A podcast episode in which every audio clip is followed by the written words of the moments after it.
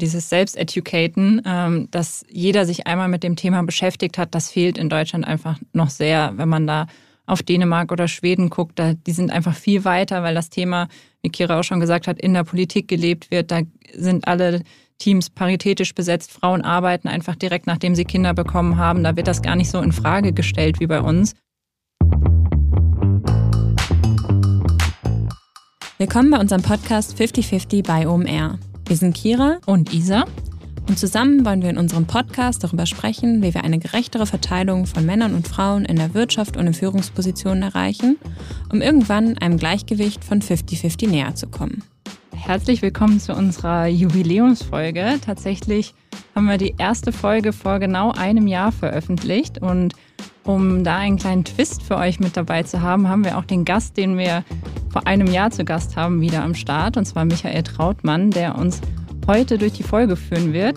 Und zwar gibt es vertauschte Rollen. Das heißt, Kira und ich werden zu Gast in unserem Podcast sein und Michael wird uns interviewen. Genau, wir freuen uns sehr, dass Michael heute hier ist.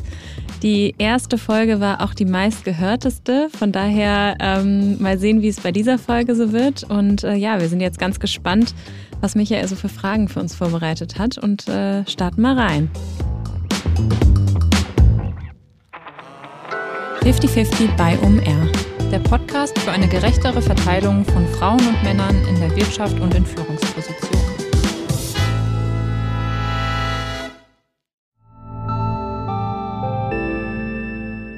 Werbung. Dein Cloud-Account wurde deaktiviert. Bitte neu anmelden. So oder so ähnlich könnte eine Mail bei dir im Postfach heißen, aber hinter der Webseite, hinter dem Formular steckt kein Tool, sondern ein Phishing-Angriff. Betrüger kommen so an die sensiblen Daten deiner Company und unser Partner SoSafe hilft dir dabei, um das menschliche Sicherheitsrisiko bei Cyberattacken zu minimieren. In den letzten drei Jahren hat nämlich jedes zweite Unternehmen einen erfolgreichen Cyberangriff erlebt und Firmen investieren zwar Zeit und Ressourcen in Firewall und Technik, aber 85% aller Datenschutzvorfälle sind tatsächlich auf den Faktor Mensch zurückzuführen. Und SoSafe hilft durch verhaltenswissenschaftlich fundierten E-Learning, Gamification, intelligenten Angriffssimulationen, Risikoanalysen und Auswertungen dabei eine Human Firewall in deinem Unternehmen aufzubauen. Wenn ihr es testen wollt, auf sosafe.de/omr könnt ihr euch kostenlos für eine eigene individualisierte Phishing-Simulation anmelden. Also einfach mal testen, wie eure Klickrate im Unternehmen wäre auf solche Mails. Bisherige Unternehmen hatten da zum Beispiel 30 Prozent. Ihr könnt gucken, ob euer Unternehmen über- oder unterbietet. Alle Infos auf sosafe.de/slash omr. Werbung Ende. Herzlichen Glückwunsch zu ein Jahr 50-50 und herzlich willkommen bei 50-50. Wie fühlt es sich so an, mal auf der anderen Seite zu sitzen? Irgendwie fühlt es sich noch so an, als ob wir gleich die Fragen stellen, aber mal sehen. Ähm ja, ich habe das Gespräch, was wir gemeinsam geführt hatten, als ein Gespräch in Erinnerung und gar nicht so sehr als so eine typische reine Interviewsituation. Und ich freue mich, wenn es jetzt genauso wird, wenn wir uns unterhalten und unsere unterschiedlichen Erfahrungen zusammenbringen. Aber ihr habt, und das ist äh, etwas, was wir ja auch im Verlauf unseres Podcasts äh, entwickelt haben, eine, eine Masterfrage entwickelt und äh, die bleibt äh, euch nicht erspart. Wann habt ihr beiden denn zum ersten Mal bewusst über Gendergleichberechtigung nachgedacht? Genau, die Frage haben wir tatsächlich ähm, ja seit, seit kurzem am Start. Ähm, wir hatten vorher eine andere Eingangsfrage, aber ich finde die Frage ganz schön und freue mich, die heute selbst beantworten zu dürfen. Ähm, bei mir war es, glaube ich, so, dass ich lange Zeit überhaupt nicht über das Thema nachgedacht habe ähm, und mir auch vieles überhaupt nicht bewusst war, ähm, in was für patriarchalen Strukturen ähm, wir eigentlich leben und diese Welt aufgebaut ist. Ich habe irgendwann angefangen, tatsächlich relativ viel feministische Literatur zu lesen und ähm, ja, da auch teilweise ein paar Studien und dann kommt man so ein bisschen vom Hölzchen aufs Stöckchen und merkt überhaupt, ähm, ja, versteht dieses Thema, versteht die Relevanz und ähm, versteht, in welchen einzelnen Bereichen ähm, ja das Thema so stark ausgeprägt ist. Ich glaube, das war bei mir so der Anfangspunkt und ähm, ja, dann auch irgendwie durch Gespräche mit FreundInnen, KollegInnen ähm, hat sich das dann nochmal gefestigt. Bei mir war es ein bisschen anders, dadurch, dass ich einen Tech-Hintergrund habe und da oft die einzige Frau im Raum war. Und da, ich habe es auch wie Kira am Anfang gar nicht so bewusst wahrgenommen, aber irgendwann stellt man sich auch so die Frage, warum ist man gerade alleine hier im Raum und wo sind die ganzen anderen Frauen in diesem Bereich? Und so kam das nach und nach. Tatsächlich hat sich das jetzt hier in der Marketingwelt gar nicht so doll verändert. Ich erinnere noch die Aftershow-Party nach der Demexco, die wir von oben eher gemacht haben, wenn gerade kein Corona stattfand. Da waren tatsächlich nur Männer 2014. Und da habe ich mich auch gewundert, weil ich dachte, so die Online-Marketing-Welt müsste doch eigentlich 50-50 besetzt sein. Und das waren so die ersten Kontaktpunkte, wo ich mir wirklich Gedanken gemacht habe und mich auch gefragt habe, wie kann man das ändern. Und ihr habt ja bewusst einen Weg gewählt, äh, der, der ungewöhnlich ist, denn die meisten ich sag mal, Frauen, die dieses Thema für sich gegriffen haben, haben ja ganz klar gesagt, wir wollen deutliches Gegenzeichen setzen. Ne? Also ob das jetzt so ein Magazin wie Emotion ist oder, oder äh, Strive heißt es, glaube ich, ne? ein, ein, mhm. ein, Magazin, was sich an weibliche Führungskräfte richtet. Die sagen zwar auch, Männer lest es auch, damit wir uns gemeinsam besser verstehen, aber ihr habt von Anfang an gesagt, wir wollen etwas schaffen, was sofort auf Augenhöhe ist, 50-50. Wie ist wie ist die Idee dazu entstanden? Wir haben von Anfang an gesagt, dass wir als Frauen natürlich diesen Weg nicht alleine bereiten können, weil die Männer natürlich auch bereit dafür sein müssen, was zu ändern. Und nur im Diskurs kann Veränderung entstehen. Und wir haben von Anfang an gesagt, dass es nicht Sinn der Sache ist, dass wir uns mit ganz vielen Frauen im Kämmerlein einsperren und ähm, da die Probleme und Missstände diskutieren, sondern das halt auch klar machen wollen, da auch Männer haben wollen im Podcast, die eventuell Vorreiter sind und da anderen Männern auch Tipps geben können. Ähm, zum Beispiel Michael Krause von Spotify hat erzählt, dass ihm das alles erst so bewusst geworden ist, als er ein Unconscious Bias Seminar bei Spotify gemacht hat. Mm. Und ihm da klar wurde, wie privilegiert er ist, welche Vorteile er hat und er da das erste Mal wirklich verarbeitet hat, ähm, was doch für ein großer Weg vor uns liegt. Und ich glaube, das ist einfach auch eine Inspiration für Männer. Und deswegen haben wir von Anfang an gesagt, wir wollen 50-50 auch leben auf unserer Bühne im, am, im Mai am, bei OMR 22, aber auch im Podcast, dass wir von Anfang an 50-50 sind. Mhm. Könnt ihr euch noch daran erinnern, als ihr die Idee hier in der damals ja noch ziemlich männlichen Führungscrew gepitcht habt, ähm, wie da reagiert wurde? Ja, ich kann mich noch an die Anfänge erinnern. Ähm, Heidi, unsere Kollegin, war da ja auch ähm, ja, direkt am Start, beziehungsweise hat das Thema hier auch sehr, sehr stark ähm, reingetragen. Und ähm, ich glaube, es war ein bisschen schwierig am Anfang tatsächlich. Also ähm, es war nicht so einfach, da sozusagen mh, mm, das Thema zu pitchen, dass das jetzt irgendwie eine Relevanz hat und wir uns damit als OMR auch positionieren sollten, weil wir natürlich irgendwie ein bisschen anderen Ansatz haben. Wir sind ähm, ja schon viele Jahre bekannt ähm, in der digitalen Marketing-Szene, aber nicht unbedingt im Diversity-Bereich. Und dann ähm, muss man sich natürlich irgendwie erstmal überlegen, macht das so Sinn, da Ressourcen rein zu investieren und auch Geld und wollen wir überhaupt so laut sein, weil OMR ja auch immer eigentlich eine relativ neutrale Plattform ist. Von daher, der Anfang war tatsächlich nicht so easy. Ähm, ich erinnere mich auch an ein paar Diskussionen und irgendwie so ein paar ja, Punkte, wo hier sich nicht alle so einig waren. Ähm, irgendwann haben wir dann, glaube ich, einen ganz guten Weg gefunden. Aber der Start war tatsächlich nicht nur einfach. Mhm. Und ich glaube auch, jetzt so im letzten Jahr ist das Thema auf totale Resonanz gestoßen und wir haben durch die viele Arbeit, die wir auch im letzten Jahr reingesteckt haben in das Thema, die ersten Erfolge erzielt und jetzt kommt das auch so langsam bei allen KollegInnen an, dass man sieht, was man damit erreichen kann, dass man umdenken muss und dass man auch das Potenzial des Themas sieht, auch wirtschaftlich, ähm, wie viele Unternehmen da Lust drauf haben und Initiativen gestartet haben. Und ja, Deswegen so langsam trägt es Früchte, aber es war wirklich harte Arbeit. Super. Ja, ich äh, kann das gut äh, nachfühlen und nachvollziehen. Das war bei mir auch selber harte Arbeit. Ich äh, schreibe ja gerade äh, mit zwei MitautorInnen an einem Buch und wir hatten eigentlich in dem Buch vor, ganz normal mhm. ähm, die deutsche Sprache zu verwenden, wie es ja auch Verlage empfehlen, bis dann unsere Co-Autorin Swantje irgendwann, nachdem sie ein Kapitel über Diversity geschrieben hat, gesagt hat, Männer, das geht so nicht. Wir, wir können nicht einfach so tun, als wenn da draußen nichts passiert. Und ähm, wir dann innerhalb von wenigen Stunden entschieden haben, dass wir alles umändern und, und anfangen, auch mit der Sprache äh, anders umzugehen. Ich habe das jetzt auch bei euch beiden gehört. Ich glaube, am Anfang des Podcasts war es auch noch nicht so. Da habt ihr von Folge 1 an äh, gegendert. Bei uns war es auch ein Prozess tatsächlich. Also ich glaube, wir haben uns das von Folge 1 an vorgenommen aber das ist natürlich auch ein totaler Gewöhnungsprozess. Und ähm, am Anfang fiel uns das auch noch total schwer, weil wir einfach aus unserem persönlichen und beruflichen Sprachgebrauch auch ja es nicht gewohnt waren zu gendern. Und jetzt haben wir uns das einfach antrainiert, sodass es sich irgendwie auch, also ich kann jetzt gerade nur für mich sprechen, aber total normal anfühlt und ich wirklich immer mich wundere, wenn nicht gegendert wird. Also bei mir ist es ja. das komplette Gegenteil mittlerweile. Ja, es gibt ja auch spielerische Umgangsformen. Ich habe jetzt von einer Autorin, ich habe vergessen, wie sie, wie sie heißt, eine, eine, Feministin, die gesagt hat, dass sie eigentlich nur, nur die weibliche Form noch benutzt. Ja. Ne? Und das eben ähm, mit einer Lässigkeit, äh, einer sprachlichen ähm, Schönheit, dass du gar nicht mehr fragst. Also, ja. dass du es nicht mehr auf, das äh, im Moment, so wie wir es machen,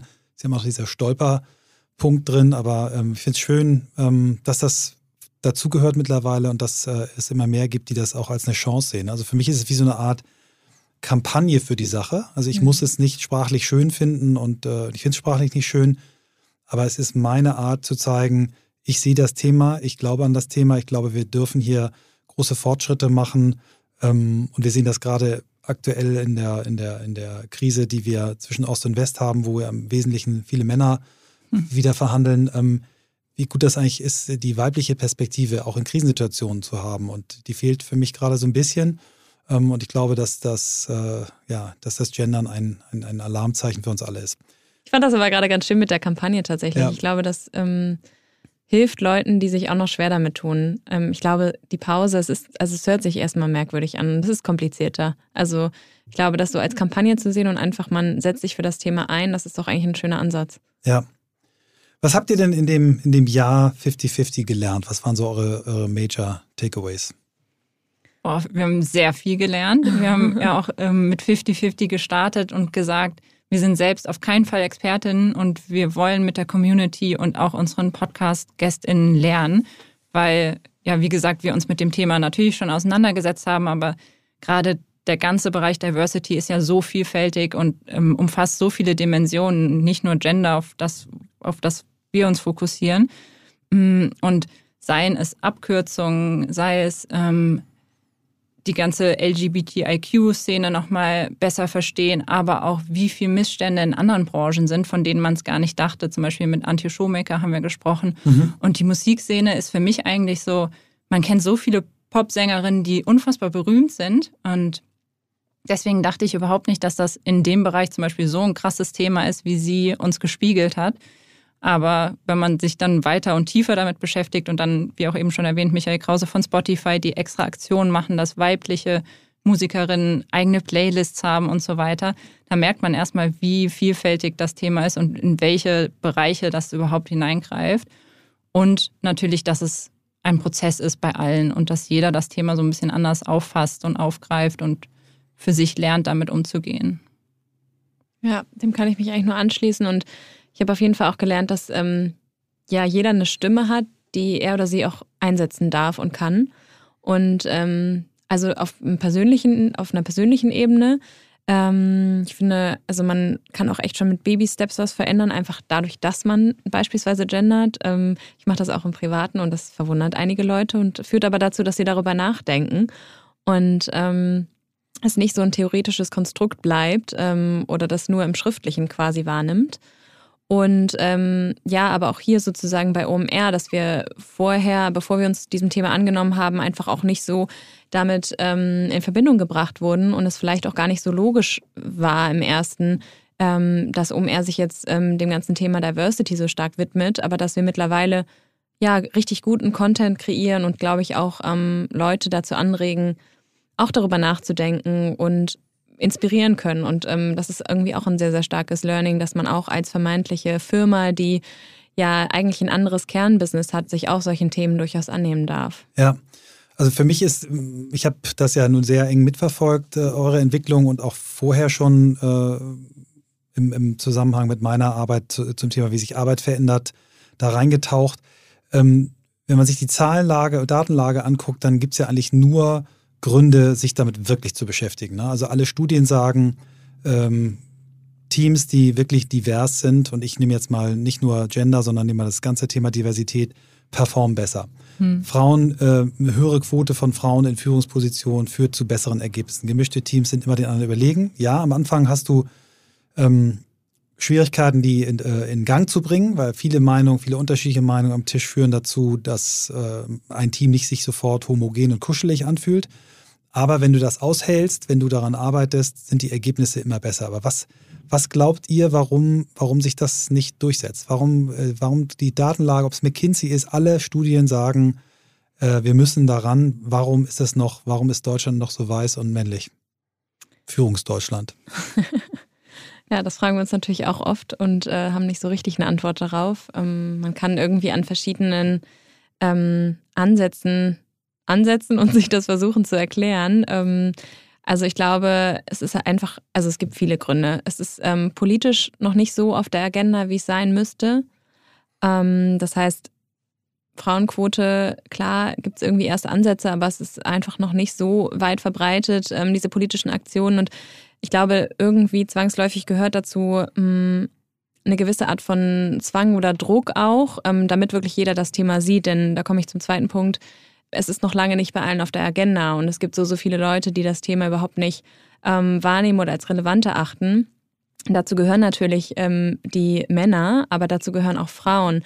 Ich höre immer noch ganz, ganz oft, dass Frauen ja das Gefühl haben, dass sie gar nicht diskriminiert werden, einfach weil sie in den patriarchalen Strukturen ähm, leben seit vielen, vielen Jahren und äh, einfach gewisse Dinge als normal erachten und ähm, nicht darüber nachdenken, sozusagen, ähm, ja, dass es vielleicht nicht alles so gerecht abläuft oder sie in einigen Bereichen diskriminiert werden. Das wären jetzt so zwei Punkte, die, die mir mhm, einfallen. Mhm.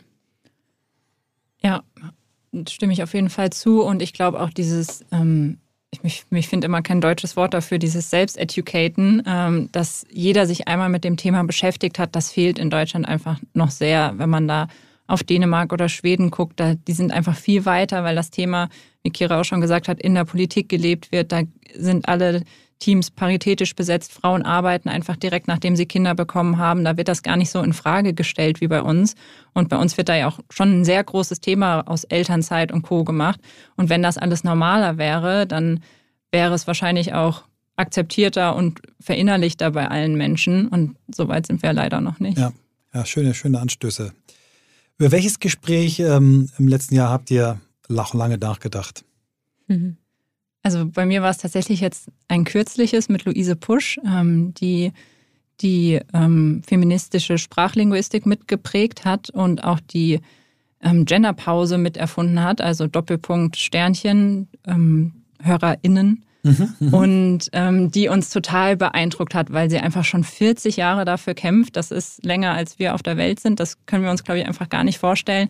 Und natürlich jetzt erst ähm, sieht, dass sie was bewirkt hat und ihr Kampf Früchte trägt. Und das fand ich bewundernswert, dass jemand so lange aufrecht steht, nach dem, was sie alles erleben musste, beschimpft wurde und so weiter. Das fand ich total spannend, da einfach auch mal von einer älteren Person zu hören, weil wir bisher wirklich mit vielen jüngeren Leuten gesprochen haben, die jetzt nicht viel älter waren als wir. Und das war einfach nochmal eine ganz andere Erfahrung. Jemand, der sich so lange schon für dieses Thema einsetzt. Stark, die habe ich ausgelassen, die muss ich unbedingt nachhören, ja. Ja, sehr empfehlenswert, genau. Luisa hat mich auch äh, sehr, sehr nachhaltig beeindruckt. Ähm, einfach weil sie sich in genau einer Zeit damit beschäftigt hat, wo wir alle noch ganz andere Sorgen hatten, wir noch nicht mal auf der Welt waren.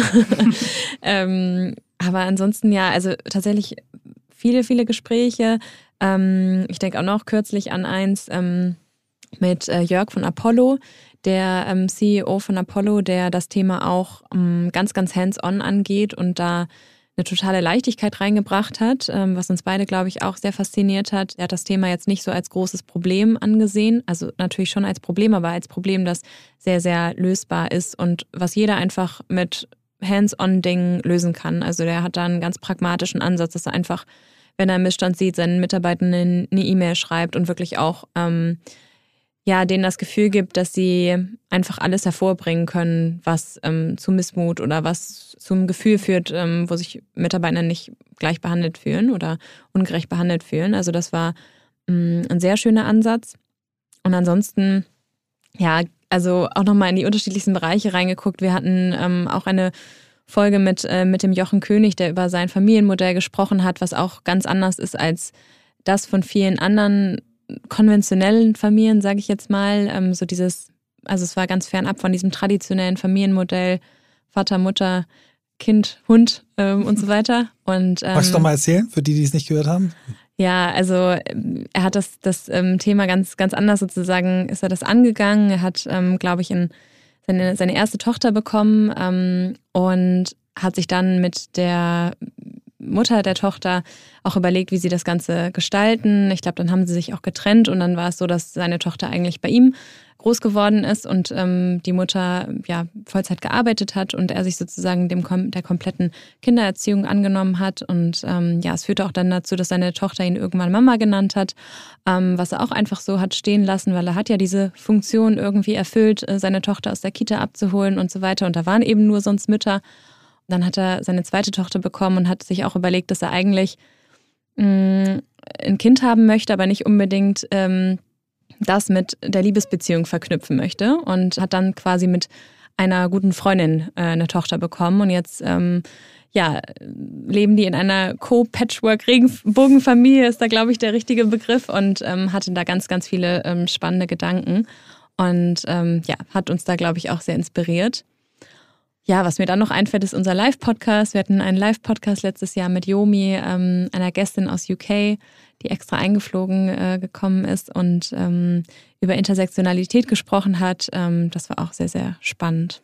Super. Also ihr habt selber die, die Reise genutzt, um ganz, ganz viel auch, auch zu lernen, über das ja. Thema zu lernen, sind auch äh, einfach neugierig rangegangen und habt nicht gesagt, wir sind hier die ExpertInnen, sondern wir, wir sind neugierige Frauen, die ganz viel Potenzial äh, dort äh, vermuten und das wird euch von euren ich sage immer Gäste. Ich kann das Wort Gast nicht gendern. Ich kriege das, das nicht über die, über die Lippen, aber da bin ich, glaube ich, nicht der Einzige und auch nicht die Einzige, aber, aber ihr sagt Gästin.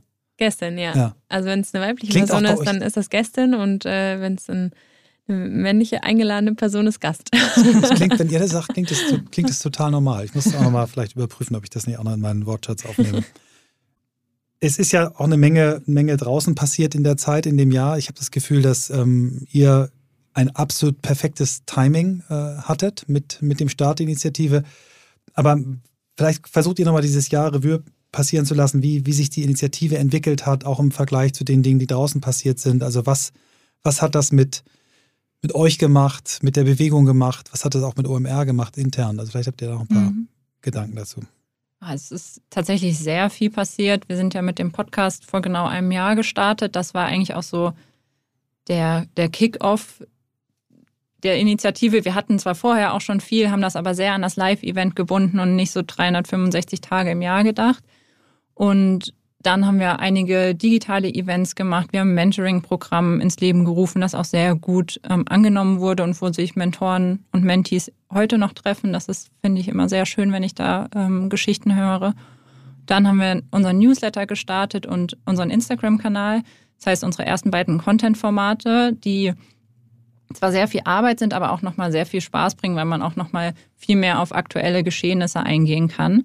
Und natürlich ist in dem Jahr auch noch sehr viel passiert. Zum Beispiel erinnere ich mich noch an die Folge mit Verena Pauster, die uns erzählte, dass sie die Frauenquote ähm, eingereicht, also diese, den Antrag eingereicht haben und ich glaube, eine Woche später wurde er genehmigt und das alles mitzubekommen, man hat natürlich viel mehr mitgefiebert, man hat es gefeiert, als es dann ähm, publik wurde.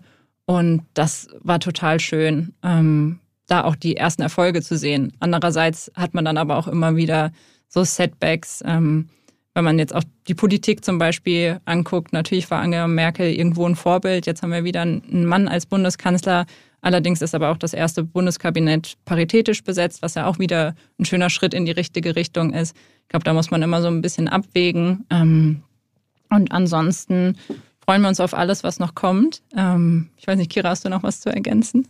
Ähm, was sich vielleicht hier intern noch ähm, gedreht hat, ähm, kann man vielleicht noch ergänzen. Also wir haben ja schon erwähnt, dass wir ähm, ja auch uns auf die Reise gemacht haben und ähm, ja auch noch lange nicht perfekt waren und auch noch nicht sind. Und ähm, genau, hier intern hat sich auf jeden Fall auch das Bewusstsein geschärft. KollegInnen, die auch noch nicht so viele Berührungspunkte hatten, haben sich auch so ein bisschen dem Thema angenommen und ja, mittlerweile wird hier auch heiß diskutiert, wenn eine Person, neue Person eingestellt wird, ob das jetzt nun die richtige Besetzung ist und ob man nicht nochmal diese Gender-Perspektive mit einbeziehen sollte. Mm, das Thema Gendern haben wir auch über alle Produkte versucht, soweit es geht, ähm, durchzuziehen und ähm, ja, Gendern in zahlreichen Newslettern und auch im Report mittlerweile und äh, ja, versuchen das auch einfach über unsere Kanäle so zu spielen. Das war, glaube ich, jetzt vor einem Jahr oder anderthalb Jahren auch noch nicht so der Fall. Ähm, genau, also das sind so auch Entwicklungen, die hier im Kleinen entstehen. Ähm, ich glaube, wir haben auch immer noch so unsere Pain Points. Also unsere Head-Ebene ist auch noch lange nicht paritätisch, aber das ist ja auch, wie gesagt, etwas, was nicht von heute auf morgen passieren kann oder sich ändern kann. Und das ist ja auch vollkommen in Ordnung. Und ich glaube, da wollen wir auch alle ermutigen, dass auch ähm, ja, kleine Schritte und auch einfach die Entwicklung schon, schon viel zählt. Ja, also ich kann nur so als, sag mal, langjähriger Begleiter und Fan der Dachmarke Online Marketing Rockstars OMR sagen, dass das extrem spürbar ist, also dass man es wirklich merkt, dass bei euch in der Gesamtcompany was passiert, ähm, wie über euch beide gesprochen wird, äh, äh unterschiedliche Kontaktpunkte, die ich zu euch habe. Wenn ich dann immer so frage, erzähl mal, wie ist denn, wie findest du denn den 50-50-Podcast? Weil ich natürlich über eure Produkte auch gerne mit den Leuten rede, die ich kenne. Und da kommt eigentlich immer nur ja, große Begeisterung und, und auch so eine Art Stolz, die ich spüre. Also ich finde das, äh, man kann das merken. Ihr habt wirklich mit der Initiative schon was verändert und ihr habt Leute inspiriert, und zwar intern und, und extern. Was sind für euch so die, die größten äh, Pain Points in Sachen Gleichberechtigung? Wo, wo ist der größte Handlungsbedarf im Moment? Ich glaube, ein bisschen hatten wir es eben schon angeschnitten. So, das ist immer so mein Lieblingspunkt, sich selbst educaten. Ich glaube, da merken die meisten Leute, wie schief dieser Missstand eigentlich ist. Sagt man das so? Wahrscheinlich nicht. ähm, weil, weil man dann erst merkt, wie groß die ganzen Gaps sind, sei es irgendwie Gender Pay Gap oder Care Gap, ähm, wie viel mehr Care-Arbeit Frauen machen, wie viel weniger sie verdienen. Und es sind jetzt ja auch schon wieder neue Studien rausgekommen, dass zum Beispiel Bereiche, die früher sehr weiblich besetzt waren, zum Beispiel Informatik, das haben früher Frauen gemacht, ähm, und dann sind, wurde es ein männlicherer Job, dann sind die Löhne gestiegen. Genauso andersrum konnte man beobachten, dass die Löhne gefallen sind, wenn Jobs weiblicher wurden. Und das finde ich immer noch sehr faszinierend. Und ich glaube, das sind zum Beispiel einfach auch Fakten, die viele, die vielen nicht bewusst sind, dass es einfach so ein strukturelles Problem ist. Und ich glaube, wenn sich das jeder bewusst machen würde, dann würde sich schon viel ändern. Und das ist aus meiner Sicht einer der größten Pain Points auf jeden Fall. Mhm. Ähm, ich würde vielleicht noch tatsächlich auch schon Sachen, die wir erwähnt haben, ergänzen. Also die politische Ebene. Ich glaube, auf der politischen Ebene muss einfach noch mehr passieren. Ich bin schon der Meinung, dass man gewisse Vorgaben geben kann, damit ähm, Leute das auf dem Schirm haben, die bisher ja das noch nicht priorisieren oder nicht als irgendwie wichtig erachten. Das heißt, dass man Unternehmen da auch irgendwie ein paar Vorgaben gibt oder Unternehmen sich von mir aus auch die Ziele selbst setzen. Das wäre ja auch okay, aber es machen halt noch nicht so viele Unternehmen. Und dann das Thema, dass wir alle einfach an einem Strang ziehen und auch ähm, Nicht-Betroffene sich angesprochen fühlen und mitreden und ähm, sich dafür einsetzen. Mhm. Muss ich einmal tief durchatmen. du hast gerade, Isa, mit dem, mit dem Thema Informatik äh, bei mir einen ein Triggerpoint gelöst. Es gibt einen Film, ich habe vergessen, wie er heißt, vielleicht kommt ihr gleich drauf, der ähm, sich mit der Zeit beschäftigt, als die Amerikaner äh, zum Mond wollten. Hidden Figures. Hidden Figures. Mhm. Dort spielen drei AmerikanerInnen, äh, die MathematikerInnen, InformatikerInnen, also die auf jeden ja, Fall genau. ähm, sehr technisch, äh, für uns ungewöhnlich heute, technisch studiert waren, ähm, eigentlich entscheidende Beiträge dazu geliefert haben, dass ähm, der erste ähm, Mann auf dem Mond landen konnte. Ähm, ich erinnere an eine Szene, ähm, dass diese eine Frau, als dann rauskam, dass die sehr, sehr gut ist und das rein männliche Führungsteam mhm. irgendwann sagte, okay, hm, irgendwie kann die uns ja vielleicht helfen, den Eintrittswinkel richtig zu berechnen, dass die irgendwie eine Viertelstunde, 20 Minuten rennen musste, musste, um sie ja. zur, zur, Toilette zu kommen, weil es dort ja. keine, keine Toilette gab. Wollen wir ganz kurz mal auf den Film gehen und was das symbolisch mit euch gemacht hat, als ihr das gesehen habt? Also für mich war das der der Film, der mich wirklich zum Umdenken gebracht hat. Ja, ein, einer meiner Lieblingsfilme, den habe ich schon so oft geguckt. Einmal auch, weil ich natürlich so IT und Mathematik begeistert bin und mich das einmal fasziniert, dass da Leute auf Tafeln ausgerechnet haben, ähm, wie man die Erde umrunden kann. Und dann aber auch, dass ich glaube, es lag nicht nur an, daran, dass sie eine Frau war, sondern dass sie dazu auch noch schwarz war. Und ähm, schwarz und weiß damals ja noch ganz ja. doll getrennt wurde und sie da auch ihre eigenen Aufenthaltsräume hatten, ihre eigenen Toiletten. Und da gibt es ja diese eine Szene, wo sie 20 Minuten durch den Regen läuft und alle Männer warten auf sie und wissen eigentlich überhaupt nicht, was sie macht. Und ich, das hat in mir auch so viel ausgelö ausgelöst, weil man sich heutzutage auch gar nicht mehr vorstellen kann, dass das einmal so stattgefunden hat. Und ja, man weiß gar nicht, mit welchen Emotionen man darauf reagieren soll und hat auch immer noch so dieses Gefühl, das kann einfach nicht wahr gewesen sein. Ja, ja. Ich weiß nicht, der Projekt, ich weiß nicht, ob es der Projektleiter oder der Chef der NASA war, der dann irgendwann das Türschild abgerissen hat, mhm, äh, nur für Weiße. Und ich, also ich fand's, ich habe wirklich so eine Gänsehaut gehabt, ja. Ja, ist eigentlich nochmal so ein schönes Bild, wo es irgendwie so alles zusammenkommt, ne? Also diese, diesen, diesen Intersektionalitätspunkt auch mit irgendwie eine Frau sein und schwarz sein und Diskriminierung irgendwie auf allen Ebenen. Ähm, also wer den Film noch nicht geschaut hat, ja. äh, unbedingt. Sind nach einigen der Frauen heute Gebäude benannt worden, ähm, also historisch eine ganz, ganz große ähm, Bedeutung, diese drei Frauen, oder es sind ja viel mehr Frauen, die da noch dahinter hängen. Ähm, ich kann es auch nur sagen, also wenn, wenn jemand nicht verstanden hat, was unser Problem ist, den Film gucken und dann, dann hat man es verstanden. Ja.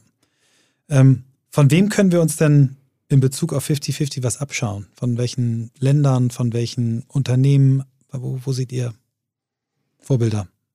Eins haben wir jetzt gerade genannt, dieser Film, aber ja. Ja, ähm, ja da gibt es tatsächlich ähm, viele Anknüpfungspunkte, würde ich mal sagen. Also zum einen fällt mir, fallen mir direkt Länder ein. Also äh, wenn man in den Albright Report zum Beispiel schaut, ähm, da gibt es auch immer einen ganz schönen Ländervergleich, wo man einfach sieht, dass irgendwie ja die USA schon sehr viel weiter ist oder auch Skandinavien. Wir hatten jetzt auch gerade eine Podcast-Folge aufgenommen mit Chris von Contest, ähm, der jahrelang in Dänemark gelebt hat und dort auch ähm, mehrere Unternehmen aufgebaut hat ähm, und ja uns da ganz anschaulich erklärt hat, wie das ähm, ganze Thema in Dänemark gelebt wird und ähm, ja, wie auch Vereinbarkeit dort ein ganz anderer, ein ganz anderer Ansatz dort gefahren wird, was das Thema angeht. Und ja, also da fallen mir direkt äh, diese Länder ein, die da schon einfach super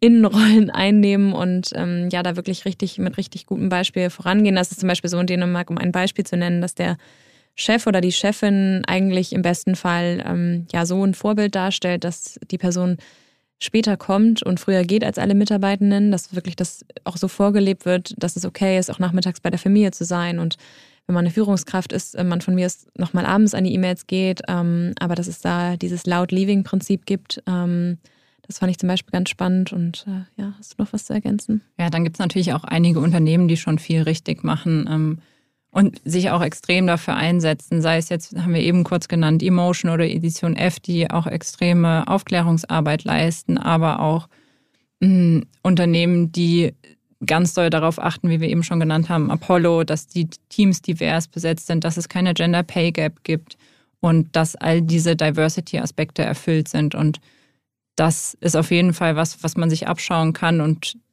Unternehmen und Länder, wie Kira schon gesagt hat, die als Role Models agieren. Ja. Ich, ich möchte gerne ein Beispiel nennen, was, was für mich, ähm, mich früh geprägt hat. Ähm, ich bin ein bisschen älter als ihr, also deutlich über 40. In 13 Jahren werde ich 70.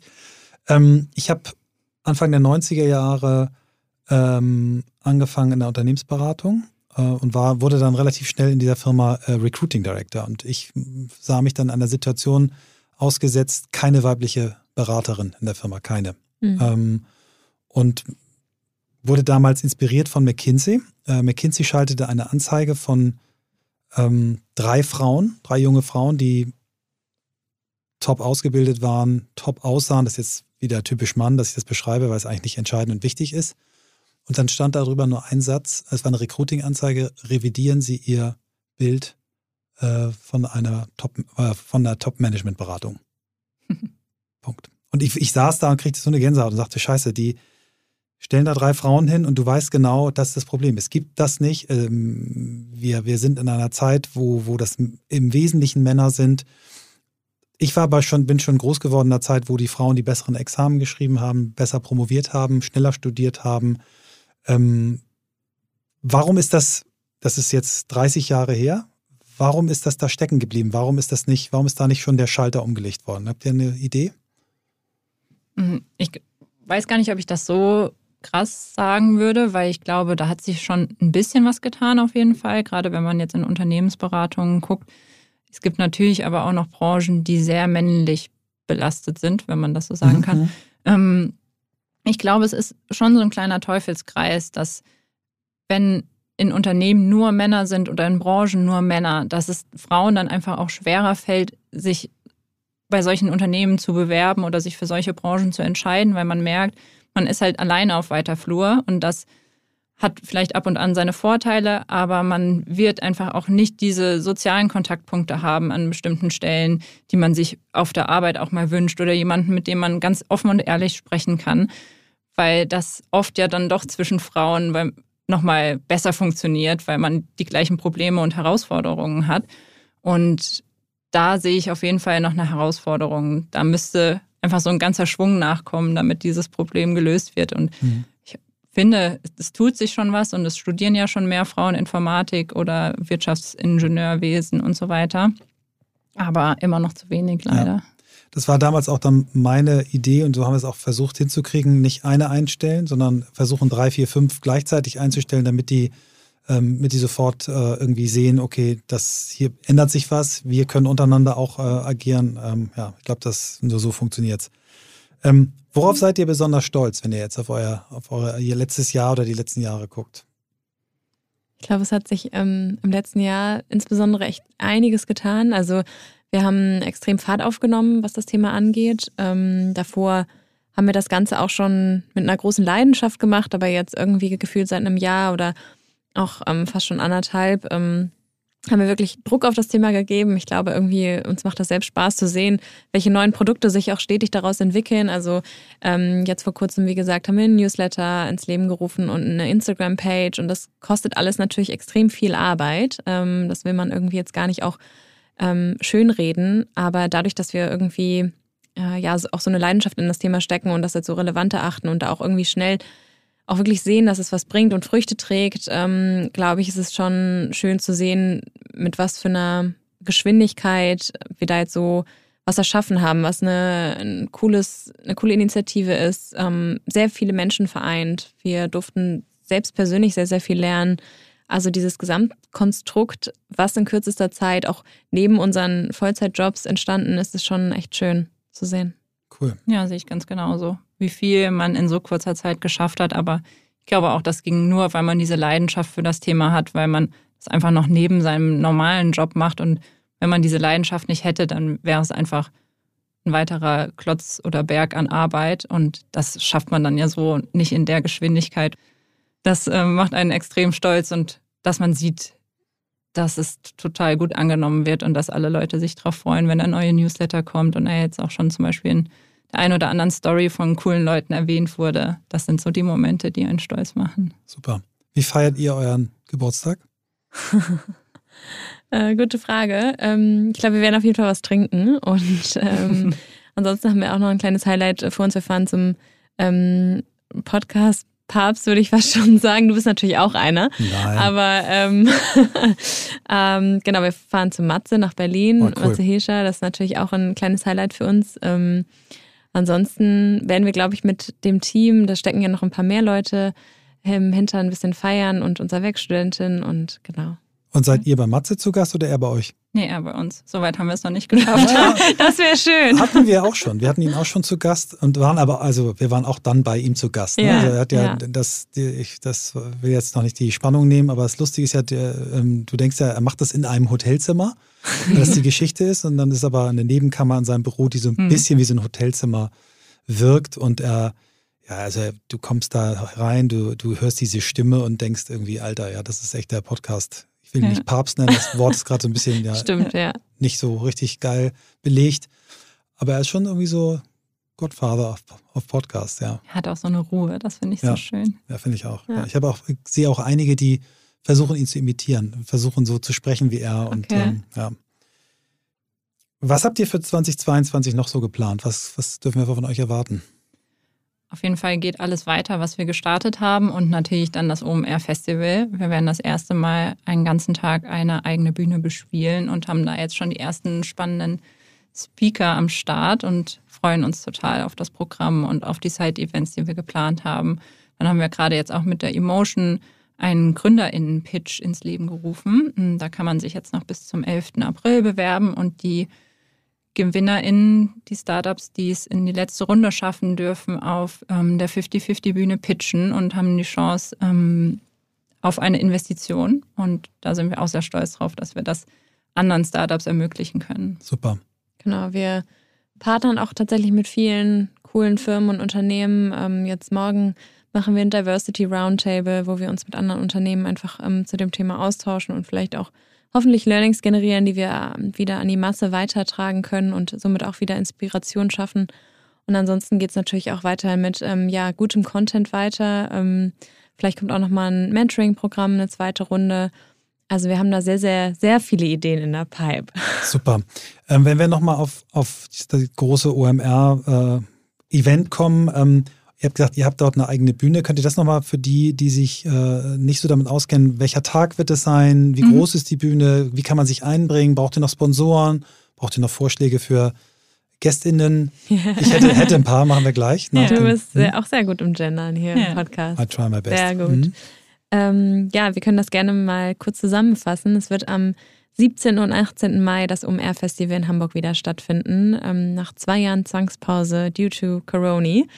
Ähm, wir freuen uns alle richtig doll und äh, genau, das findet in den Messehallen statt. Ähm, wir haben da einen eigenen Raum, da passen circa 1000 Leute rein, also schon eine relativ gute Größe. Mm, und wir werden das am 17.05. stattfinden lassen. Das heißt, ähm, da gibt es ein buntes Programm rund ums Thema Gender-Gleichberechtigung. Es wird auch ähm, andere Diversity-Dimensionen werden einbezogen, aber natürlich ist so ein bisschen der Fokus das, das Gender-Thema. Und ähm, genau, da gibt es ein buntes Programm. Man kann da einfach dran teilnehmen, wenn man ein OMR-Festival-Ticket hat. Und tatsächlich, was die SpeakerInnen angeht, sind wir ganz, ganz gut bedient. Ähm, wir haben da noch ein paar in der Pipe, die noch to be discussed sind quasi. Ähm, und ansonsten als SponsorInnen kann man sich sehr gerne beteiligen. Also da ähm, ja, sind wir auf jeden Fall offen. Sehr cool. Ja, ich habe nicht viel zu ergänzen. Kira hat eigentlich alles gesagt und genau, es wird so Partner-Lounges geben, Networking-Event im Anschluss. Und da suchen wir natürlich spannende Partner, die Lust auf 50-50 haben. Ganz groß. Was kann ich euch noch beantworten? ja, wenn wir ähm, die erste Folge mit dir zum Thema New Work und New Work auch vor allem im Zusammenhang mit dem Thema Gender äh, gesprochen. Und was uns natürlich von dir noch in, von dir noch interessieren würde, wäre, wie siehst du die Veränderung im letzten Jahr? Hast du da spannende Entwicklungen mitgekriegt, gerade im The zum Thema Diversity? Also ich ähm, bin mittlerweile so weit, dass für mich ähm, das der größte Treiber beim New Work-Thema ist. Ne? Wir haben ja unser Buch, was äh, jetzt die Tage ungefähr auch ähm, bei der Ausstrahlung dieses Podcasts erscheinen wird, On the Way to New Work, ähm, als einen Beitrag gesehen, ähm, wie, wie man Menschen stärken kann, wie man Menschen wirklich durch Arbeit stärken kann und sie nicht schwächen kann und äh, gucken uns da drei Ebenen an. Also das Better Me, also wie kann ich mich selber als Mensch besser darauf einstellen, äh, Better We, also wie können sich Teams, Unternehmen darauf einstellen und dann Better Society.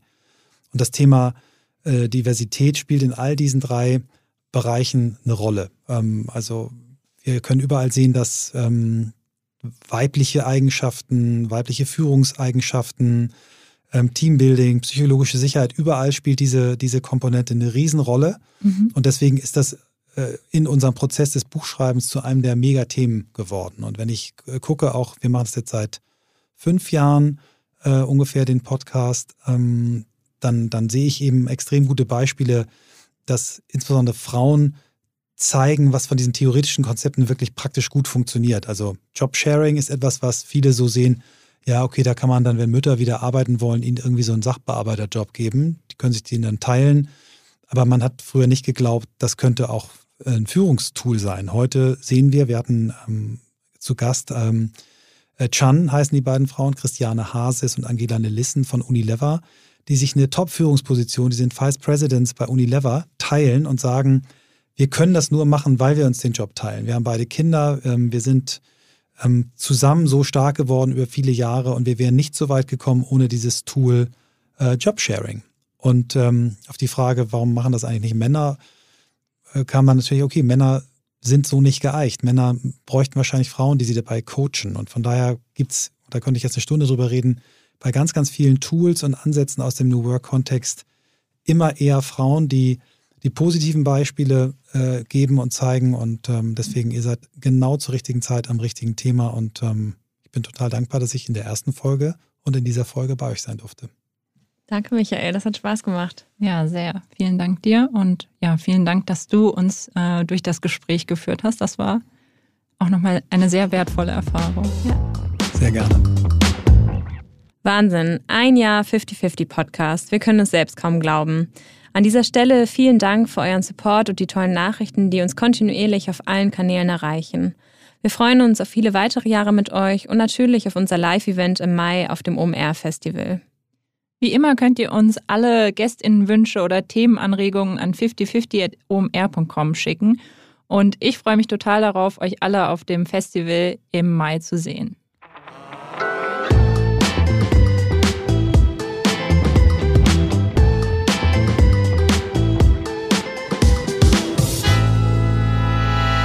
Dieser Podcast wird produziert von Podstars bei OMR.